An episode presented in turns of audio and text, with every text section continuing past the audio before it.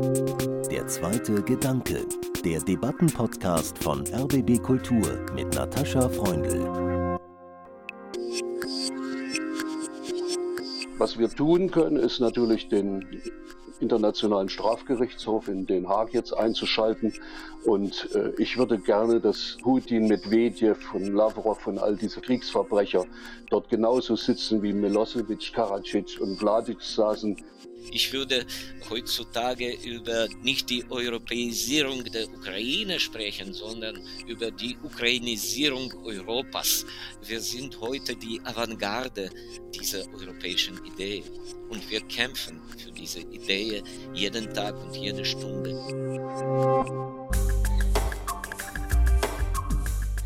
Meinst du, die Russen wollen Krieg? So heißt ein Gedicht des Lyrikers Jewgeni Jewtuschenko von 1961. Ein Gedicht, das zu einem berühmten Lied wurde. Und an das der ehemalige DDR-Bürgerrechtler und Grünpolitiker Werner Schulz am 19. Februar am Brandenburger Tor erinnerte. Auf einer Demo gegen den damals noch angekündigten Krieg in der Ukraine. Ich bin Natascha Freundl und stand dabei mit maximal 500 Menschen. Eine Woche später, am 27. Februar, waren wir maximal 500.000, die in Berlin gegen den nun tatsächlichen Krieg in der Ukraine protestierten. Putins Vernichtungskrieg, möchte ich fast sagen, aber historische Vergleiche hinken oft. Auch ich, die dem Möchtegern-Zar im Kreml alles zugetraut hätte, bin fassungslos über den Zynismus, die Eskalation, die Kriegsverbrechen der russischen Armee. Ich wünschte, der zweite Gedanke könnte sich heute einem anderen Thema widmen, aber nein, das können wir natürlich nicht. Bedeutet der Krieg in der Ukraine eine Neuordnung Europas? Das ist meine Ausgangsfrage in dieser Debatte. Und ich freue mich sehr, dass Werner Schulz dabei ist. Zugeschaltet aus der Nähe von Berlin. Er war von 1990 bis 2005 für seine Partei Bündnis 90 Die Grünen Mitglied des Deutschen Bundestags und von 2009 bis 2014 des Europaparlaments. Guten Tag, Herr Schulz. Schönen guten Tag. Und ich bin sehr dankbar, dass auch Juri Andruchowitsch dabei ist, der große ukrainische Schriftsteller, Lyriker und Romancier, der, wie es so treffend auf der Webseite des Sokam Verlags heißt, unfreiwillig zum Klassiker der ukrainischen Gegenwartsliteratur geworden ist. Wir erreichen Juri in seiner Heimatstadt Ivano-Frankivsk in der Westukraine. Herzlich willkommen, Juri. Dankeschön und äh, guten Tag. Lieber Juri Andruchowitsch, wir haben, ich glaube, seit der Orangenrevolution 2004, 2005 viele Interviews geführt miteinander, in den letzten Jahren weniger, aber daher duzen wir uns auch äh, und auch Werner Schulz und du, ihr kennt euch gut und seid auch per Du. Also es geht hier zwischen uns ein bisschen mit Du und Sie hin und her. Meine erste Frage an dich, lieber Juri, wie könnte es anders sein, ist, wie schätzt du die gegenwärtige Situation in deinem Land in diesem Krieg ein?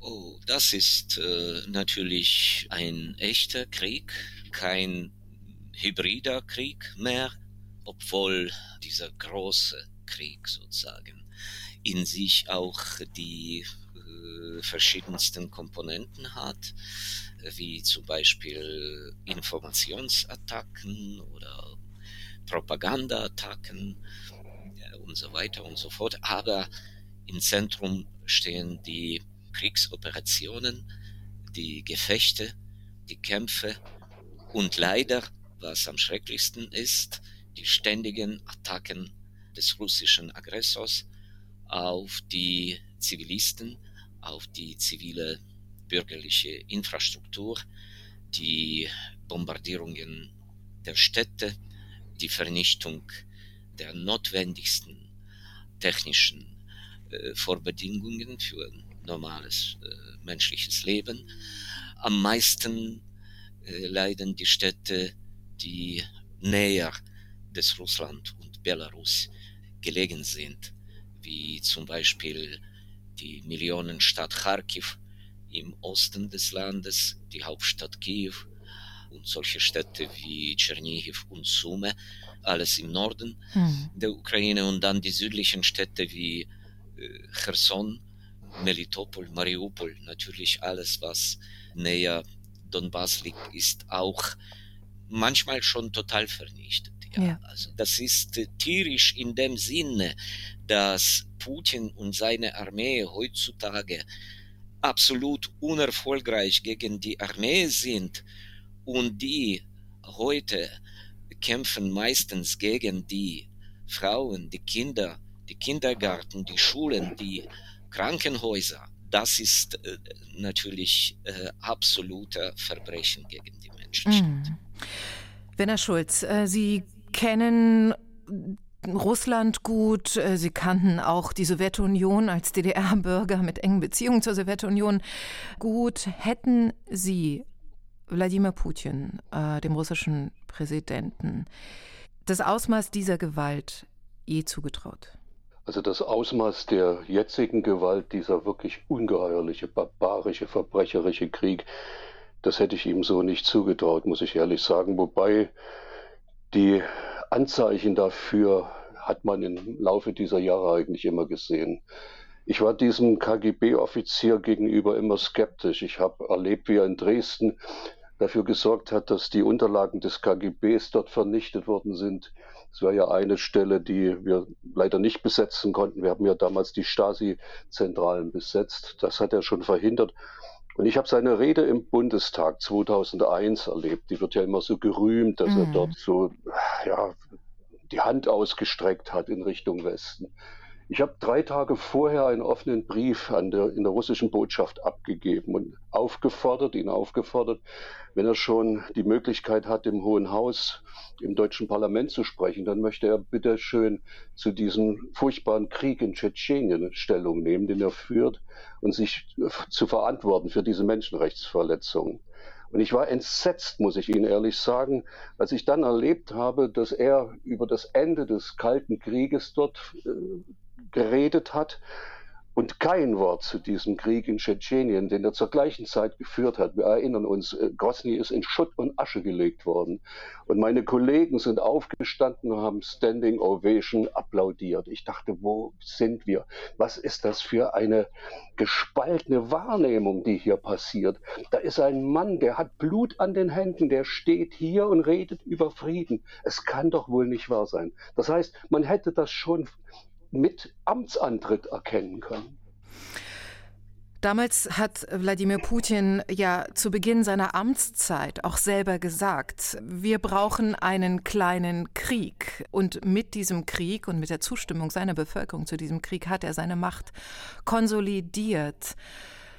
Juri Androchowitsch, glaubst du, dass jetzt mit diesem ja, ja auch, auch damals in Tschetschenien war es eben in Wahrheit kein kleiner Krieg und auch heute in der Ukraine ist es alles andere als ein kleiner Krieg, dass hier das Ende von Putin begonnen hat? Ich wollte sagen, dass ich jetzt äh, in diesem sein Ende absolut sicher bin, aber so optimistisch darf ich nicht sein. Mhm alles ist noch möglich. Besonders wenn ich jetzt äh, täglich sehe, wie äh, unüberzeugend Russland reagiert. Also ich meine jetzt die russische Gesellschaft, wenn es so eine noch gibt. Also wir bekommen ab und zu solche Fernsehbilder, äh, wo zum Beispiel die russischen Kriegsgefangene sind gebeten, an ihre Familien zu telefonieren. Sie bekommen ein Handy vom ukrainischen Offizier und sie telefonieren und sie sprechen mit äh, ihren Mütter oder ihren Väter und die haben überhaupt keine Ahnung. Und diese, diese Kriegsgefangene, diese Jungs, die sind manchmal 20 Jahre alt. Sie schreien ins Telefon, Papa oder Mama, mhm. rette mich. Und der Papa kann sagen, das glaube ich nicht. Das ist irgendwie, das, das ist unmöglich. Wir gewinnen in der Ukraine. Wir haben keine Opfer dort, also keine Verluste. Das, das soll ein Scherz sein, ja.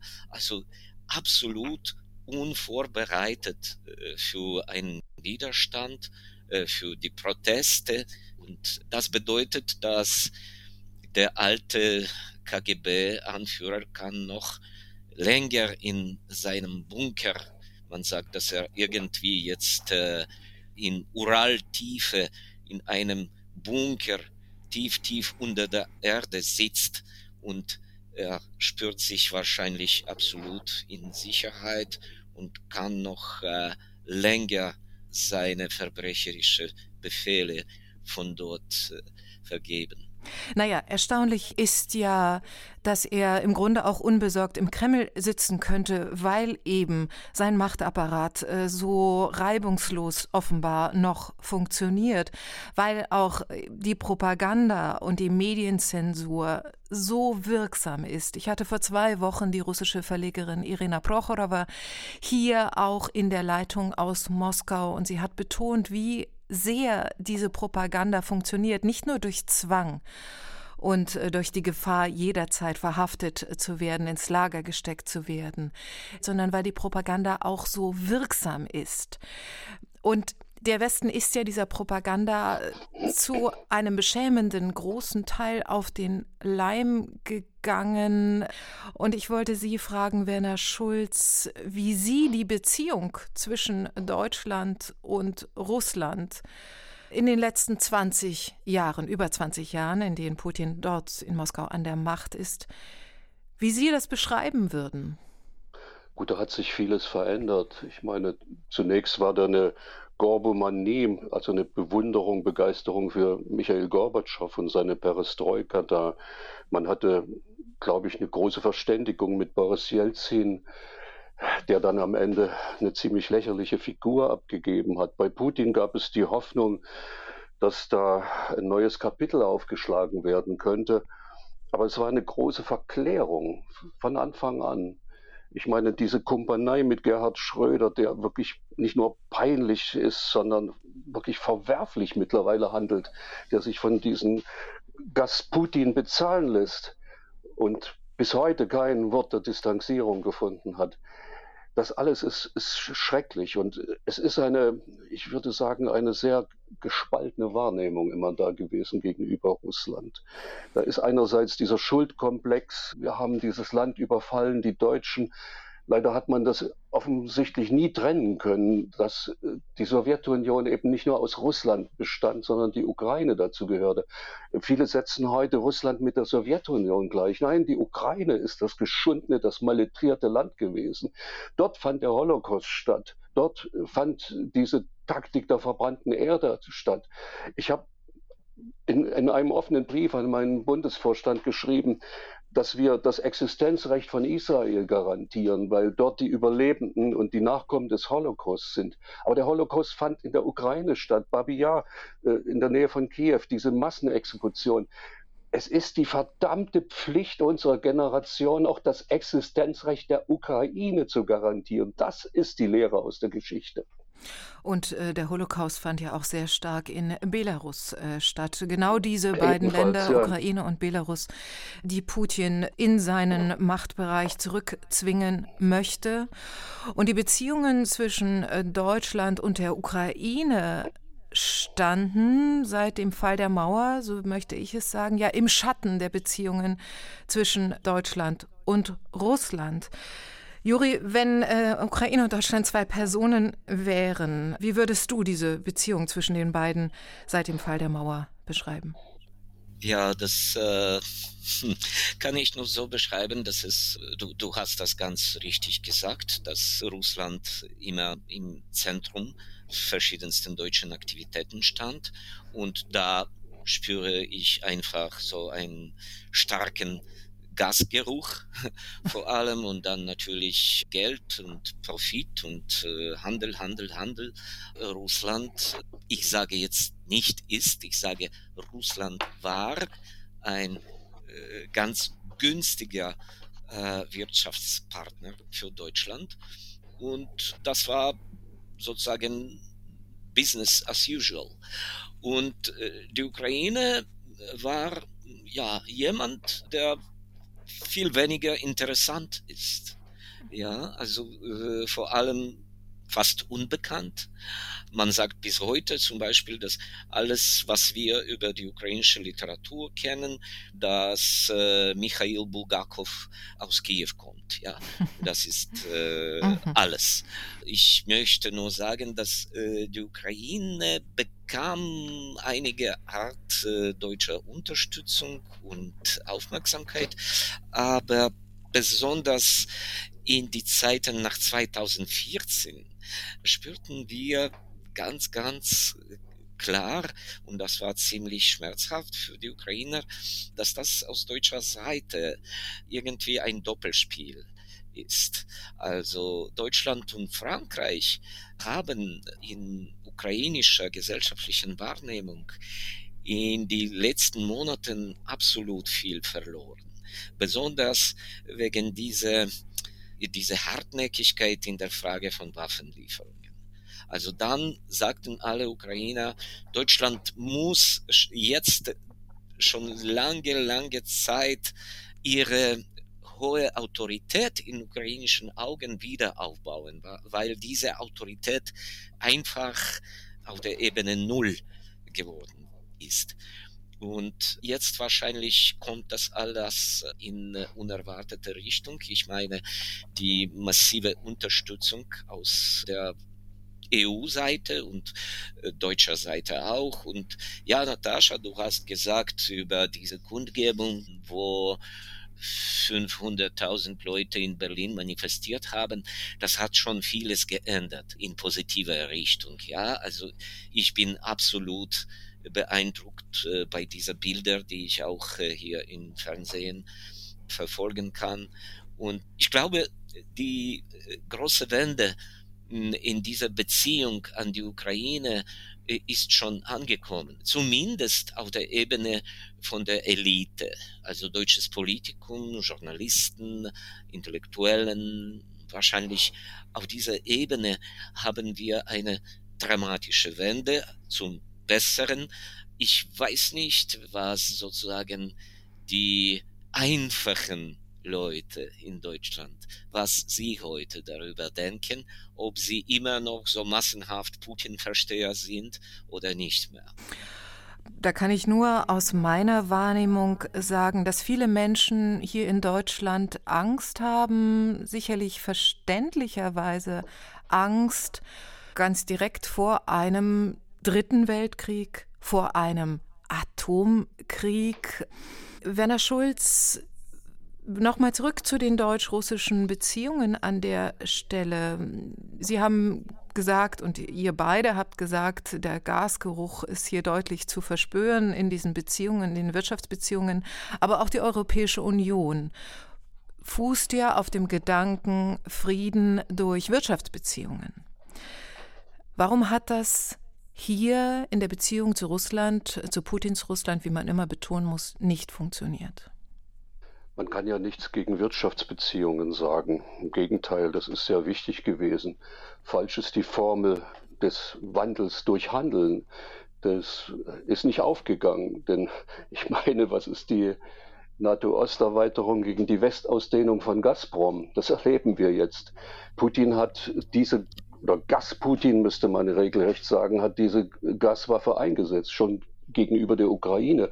Das konnten wir erleben, wie dort die Leute plötzlich gefroren haben, weil der Gashahn abgedreht worden ist. Das hatte Auswirkungen bis nach Rumänien und Ungarn. Das ist hier offensichtlich relativ schnell verdaut worden, diese ganzen Aggressionen.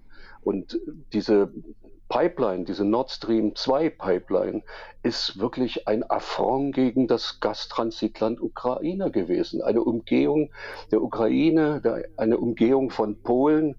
Und das, was der Ostausschuss der deutschen Wirtschaft gemacht hat und all diese Lobbyisten von Schröder bis Platzek oder Schwesig in Mecklenburg-Vorpommern, sie haben im Grunde genommen die Kriegskasse von Wladimir Putin gefüllt. Diese Gaslieferungen, diese Öllieferungen, diese Einnahmen für den russischen Staat, die haben im Grunde genommen die Modernisierung seiner Armee ermöglicht. Das müssen wir uns heute vorwerfen.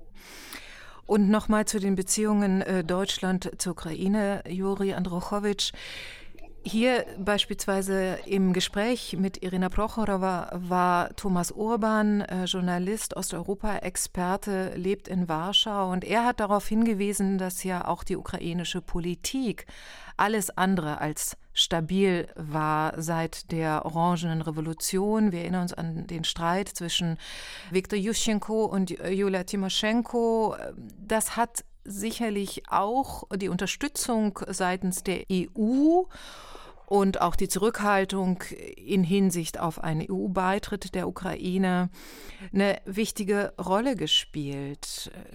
Wie betrachten Sie denn die politische Entwicklung Ihres Landes? Ja, natürlich, das muss man klar verstehen, dass wir, also die Ukraine, eine junge Demokratie ist dass wir auch äh, einen richtigen politischen Kampf, politische Konkurrenz zwischen verschiedenen Parteien haben.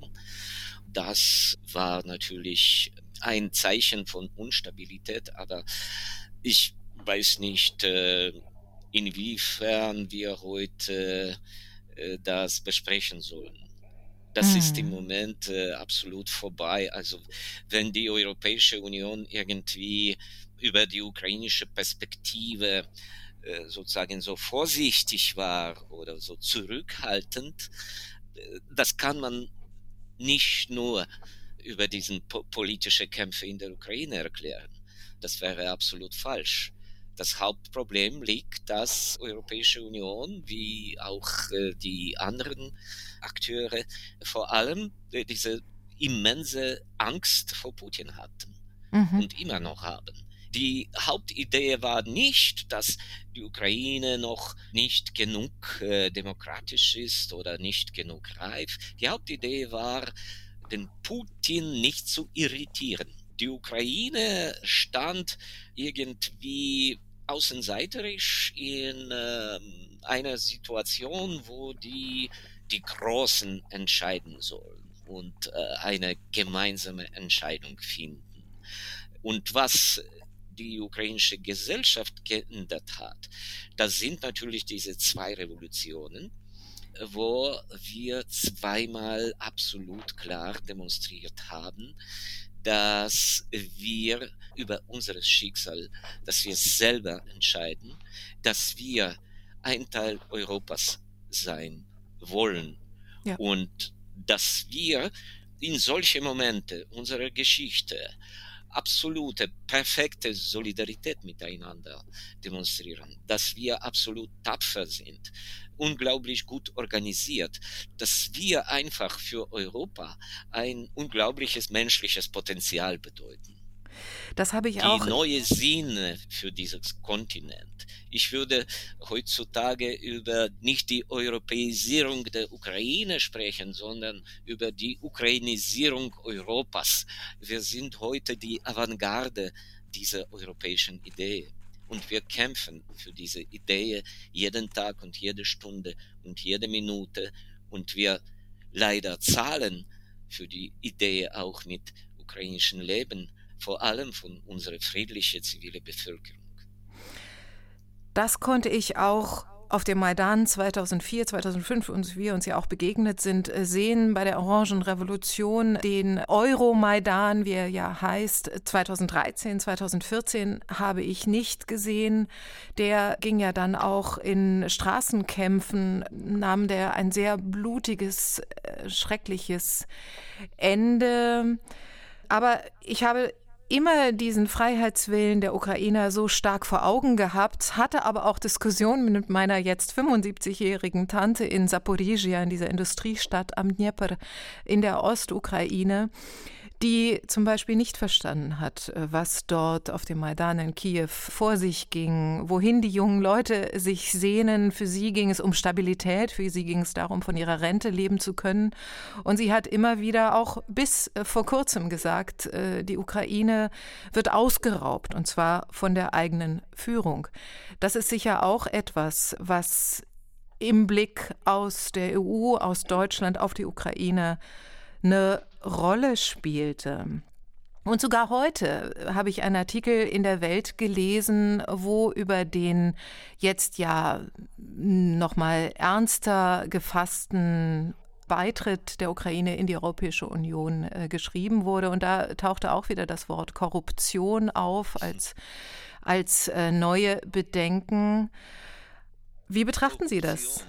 Ich wollte auch dieses Wort schon verwenden, aber im Sinne, dass die heutigen Sanktionen der Europäischen Union gegen Russland, die Blockierung von diesen Kontos, äh, die Yachten, die Fußballclubs wie Chelsea zum Beispiel ja. und so weiter und so fort, die Unmöglichkeit für die äh, Oligarchen aus Russland, größere und kleinere, in Monte Carlo wieder neue und neue Immobilien zu kaufen. Das ist alles über die Korruption, aber es geht über die Korruption Europas, ja. Was heute ist, ist eine Entkorruptionierung Europäischer mhm. Union, die so viel verdorben von diesen russischen Verbindungen war. So viele Politiker einfach von Putins Regime total gekauft und so viele politische Parteien von Putin total finanziert. Und in dem Hintergrund über die Korruption in der Ukraine wieder zu sprechen, ist einfach absurd und lächerlich. Mhm. Werner Schulz, nun hat die EU-Kommissionspräsidentin Ursula von der Leyen gesagt, ihr gehört zu uns. Auch solche Sätze haben wir in den vergangenen 20 Jahren immer mal wieder gehört und dann aber auch immer wieder, nein, die Ukraine würde nie Teil äh, der Europäischen Union werden. Jetzt stehen die Zeichen auf einen Beitritt möglicherweise sogar in einem Eilverfahren. Es ist doch eine bittere Ironie der Geschichte, dass Russland erst die Ukraine überfallen musste, bis es so weit kam.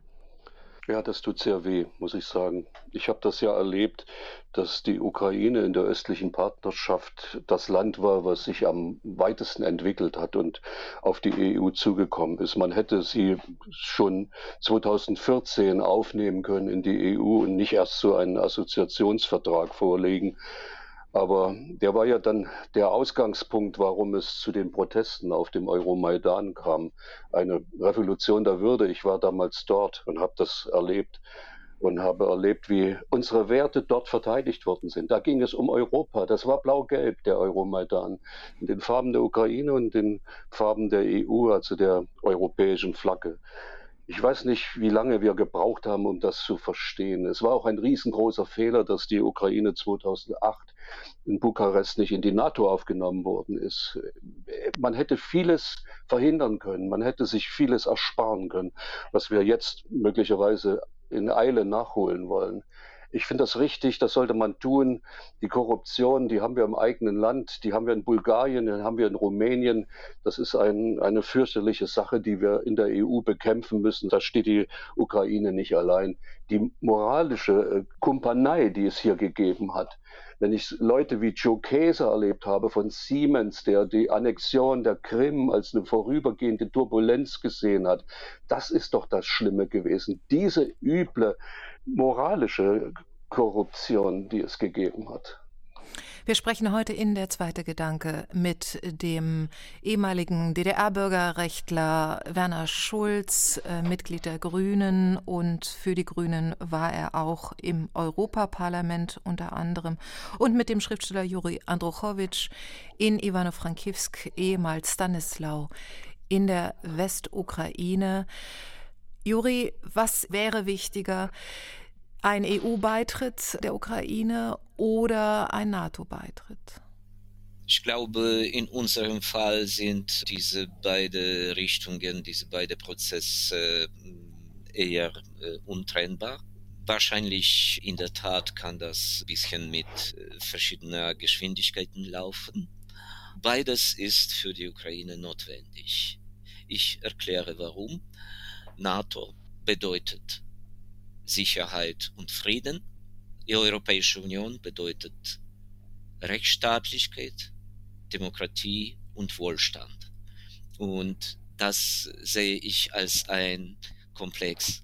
wahrscheinlich geht das nicht so, dass äh, wir ein EU-Mitglied bleiben und kein NATO-Mitglied, weil, weil unser Nachbar Russland einfach so ist, dass auch nach Putin haben wir immer diese Ansprüche erleben, diese Aggression.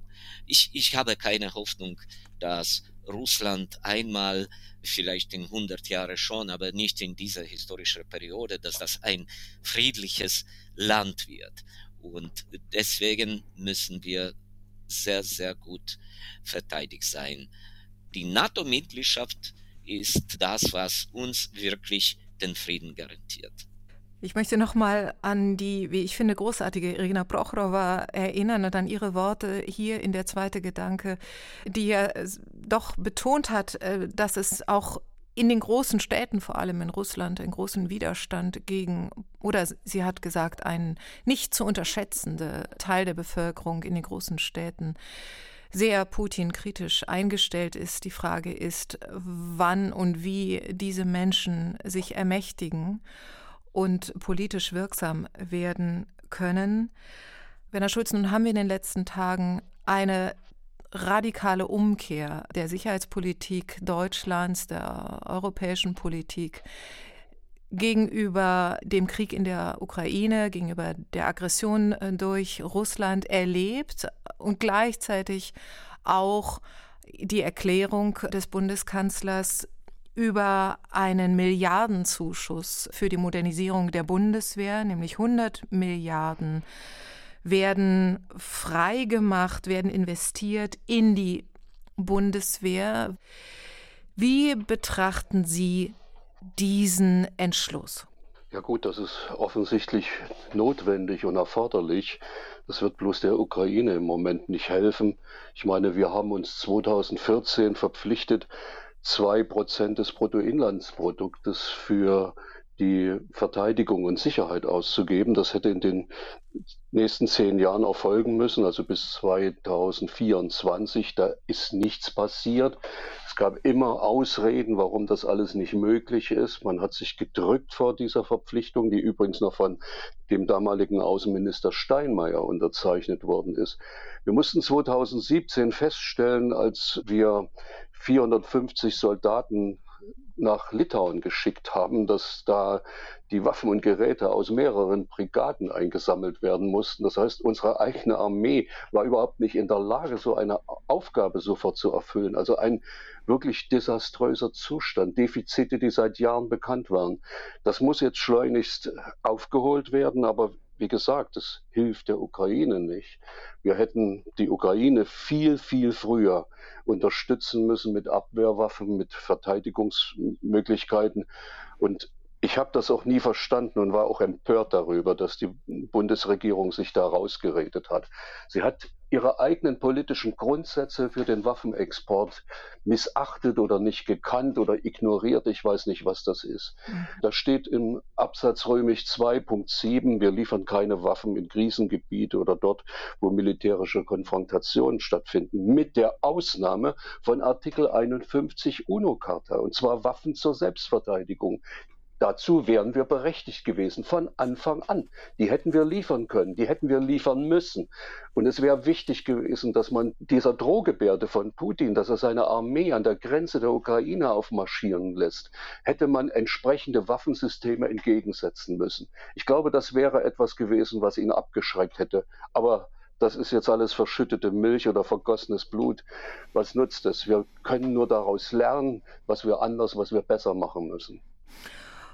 Und wenn wir nochmal daran denken, was jetzt hier in Deutschland diskutiert wird, und Juri, du hattest gefragt, wie die Menschen, die vielleicht nicht am Brandenburger Tor mit demonstriert haben, so äh, die ja, Sache ich, ich vermute, betrachten. Die sind viel, viel zahlreicher ja, als die, die demonstrierten.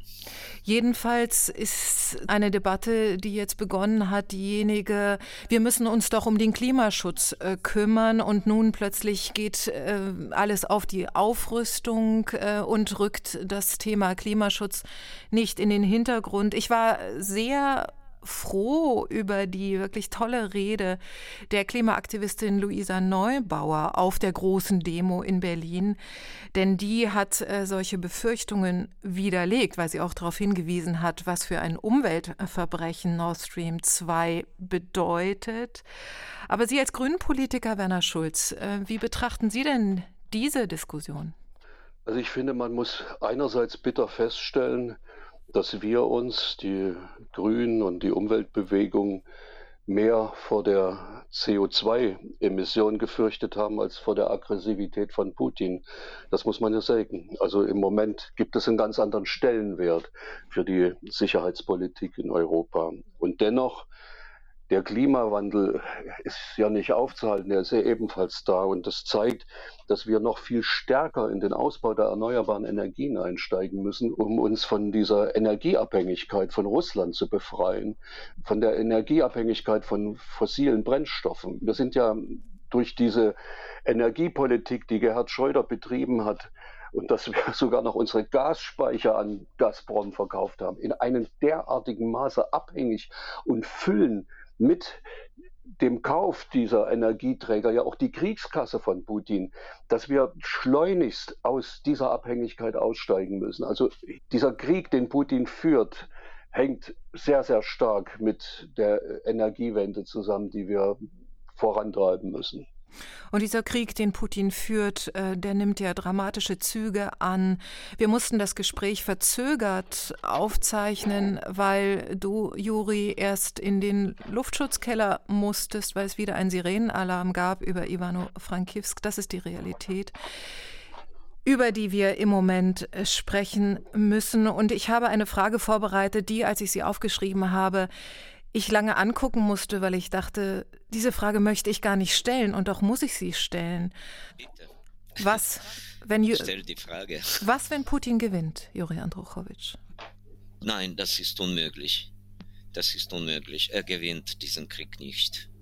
Die Welt wird viel schöner, glücklicher und sicherer aussehen nach diesem Krieg weil Putin diesen Krieg verliert. Da bin ich hundertprozentig sicher. Gute Worte. Hoffentlich werden sich diese Worte erfüllen. Werner Schulz, Sie haben in dem offenen Brief an den Bundesvorstand der Grünen und die Regierungsmitglieder, den Sie vorhin schon erwähnt haben, den haben Sie geschrieben in der Nacht vom 21. auf den 22. Februar. Da fordern Sie vor allem völkerrechtlich begründete rote Linien gegenüber dem Kreml. Der Osteuropa-Historiker Karl Schlögel hat äh, neulich bei Anne Will ein Tribunal gegen Putin gefordert. Welche Möglichkeiten gibt es denn real im Moment, den Kreml für die Kriegsverbrechen in der Ukraine zur Verantwortung zu ziehen? Also ich will auf dieses völkerrechtliche Argument zu sprechen kommen, weil eine Sache haben wir wirklich verpasst und nicht gemacht. Ich habe damals im Europaparlament, als die Annexion der Krim erfolgt ist und dieser verdeckte Krieg im Donbass ausgelöst worden ist und es absehbar war, dass es Wirtschaftssanktionen geben wird gegen Russland gegenüber dem damaligen Kommissionspräsident Barroso und der Außenbeauftragte Lady Ashton gesagt, äh, ich finde, das ist äh, falsch. Äh, wir werden mit Wirtschaftssanktionen keine sofortige Veränderung erzielen können. Noch dazu, es wird diesen Heldenmythos in Russland wieder bestärken, dass man von Feinden umzingelt ist und durchhält, sondern wir müssen Putin das Völkerrecht vor Augen führen. Er hat das Völkerrecht gebrochen und wir sollten ihm deutlich machen, was es heißt, wenn wir uns nicht mehr ans Völkerrecht halten. Und ich habe den Vertrag von Montreux von 1936 angefügt und habe gesagt, wir sollten sofort den Bosporus sperren und äh, dieses Abkommen über die Durchfahrt von Kriegsschiffen durch den Bosporus neu verhandeln. Das ist von der Sowjetunion von USA, ich glaube Frankreich, England damals verhandelt worden. Die Sowjetunion gibt es gar nicht mehr. Es gibt also durchaus Gründe, das neu zu verhandeln. Und die Schwarzmeerflotte, die auf der Krim stationiert war, wäre praktisch im Trockendock gewesen. Die hätten nicht mehr auslaufen können, die hätten auch die Unterstützung des Krieges in Syrien nicht leisten können und alles das. Das ist die Sprache, die Putin versteht. Das hätte er verstanden. Aber dieses Stoppzeichen haben wir leider verpasst. Diese rote Linie haben wir nicht gezogen. Und insofern, ich meine, Erdogan hat, glaube ich, jetzt den Bosporus gesperrt. Das kommt zu spät. Die Landungsschiffe der Baltikflotte, die sind schon auf die Krim gefahren, haben dort schweres Kriegsgerät hingebracht. Das ist jetzt alles passiert. Was wir tun können, ist natürlich den Internationalen Strafgerichtshof in Den Haag jetzt einzuschalten. Und äh, ich würde gerne, dass Putin, Medvedev und Lavrov und all diese Kriegsverbrecher dort genauso sitzen wie Milosevic, Karadzic und Vladic saßen. Vielleicht kommt es zu diesem Putsch, vielleicht kommt es zum Selbstmord oder vielleicht äh, wird er auf irgendeine Art und Weise besiegt. Ich glaube nicht, dass er durchkommt. Er darf auch nicht durchkommen. Ein vielbeschworenes Stichwort lautet, die Hoffnung stirbt zuletzt. Wenn sich, wie wir uns hier gar nicht anders vorstellen können, diese Hoffnung erfüllt, die Juri Andruchowitsch gerade beschrieben hat, wie wird dann Europa aussehen, Werner Schulz? Im Moment ist das alles sehr, sehr offen. Also ich meine, im Moment sieht es nach einer Zerstörung der Ukraine aus, Zerstörung der europäischen Friedensordnung. Ich weiß es nicht so genau, wie die nächsten Monate aussehen werden. Ich kann nur hoffen, dass wir zum einen diesen Krieg stoppen, dass wir das Völkerrecht wieder einsetzen können und dass die Verantwortlichen zur Rechenschaft gezogen werden. Und dann können wir uns gemeinsam darüber aufmachen, eine neue Sicherheits- und Friedensordnung in Europa zu errichten, eine KSZE 2 meinetwegen, ein Helsinki 2, das, glaube ich, ist, ist die Zukunft. Abschließend, Juri, an dich noch die Frage. Ich habe von der Angst vieler Menschen in Deutschland gesprochen. Viele ähm, sagen, sie können nicht mehr schlafen. Auch arbeiten fällt vielen schwer, also sich auf den ganz normalen Alltag zu konzentrieren. Ich höre bei dir trotz allem, trotz allem eine große Zuversicht durch. Was gibt dir diese Zuversicht? die ganze Zeit verfolge ich die Situation. Ich äh, habe genug präzise und äh, gute Quellen für meinen Optimismus. Und die allererste Quelle ist die erfolgreiche ukrainische Armee. Ich bin absolut stolz auf das, was sie macht. Also, dass wir dachten, am Anfang des Krieges hatten wir solche, ich weiß nicht, äh, äh, es gibt solche Ratings, Einschätzungen äh, über die Kampffähigkeit der Armeen heutiger Welt und äh, die ukrainische quasi befand sich auf dem Platz 22 und die russische auf dem Platz 2. Und wenn das so ist, dann ist das natürlich sensationell, wie diese Armee von dem Platz 22, äh, wie sie diese äh, von dem Platz 2 absolut überall zerschlägt. Das ist äh, mein erster Grund. Der zweite Grund ist natürlich die absolute Mobilisierung der ganzen Gesellschaft. Wie sich die Leute in verschiedenste Strukturen organisieren, wo sie den Kranken helfen, äh, Verletzten, wo sie die äh, Probleme mit zerstörten Infrastruktur beseitigen und äh, wie äh, alle positiv unsere Zukunft sehen. Das ist am wichtigsten, dass die Ukrainer auf sich selbst jetzt so stolz sind, die, die, sind jetzt in sich selbst verliebt. Ich würde sagen, ich war immer skeptisch in Bezug an Patriotismus. Ja, dieses Gefühl konnte ich nie ganz gut verstehen.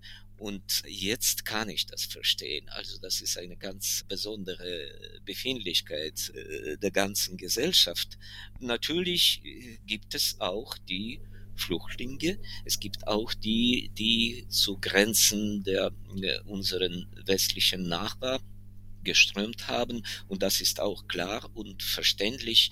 Die Kinder, die Frauen vor allem Und mein guter Freund hat sich freiwillig angemeldet an solcher Dienst, wo die Leute mit ihren Autos die Flüchtlinge zu Grenzübergangspunkten fahren.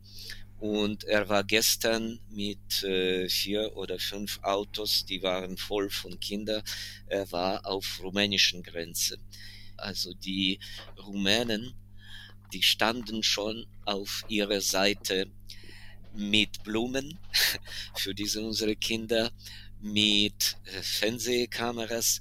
Sie haben die Kinder mit heißem Essen und Tee begrüßt und ich bekomme tausende von Mails äh, von überall. In dieser Mails immer steht, wir sind zusammen mit euch, wir beten für euch, wir denken über euch, wir unterstützen euch.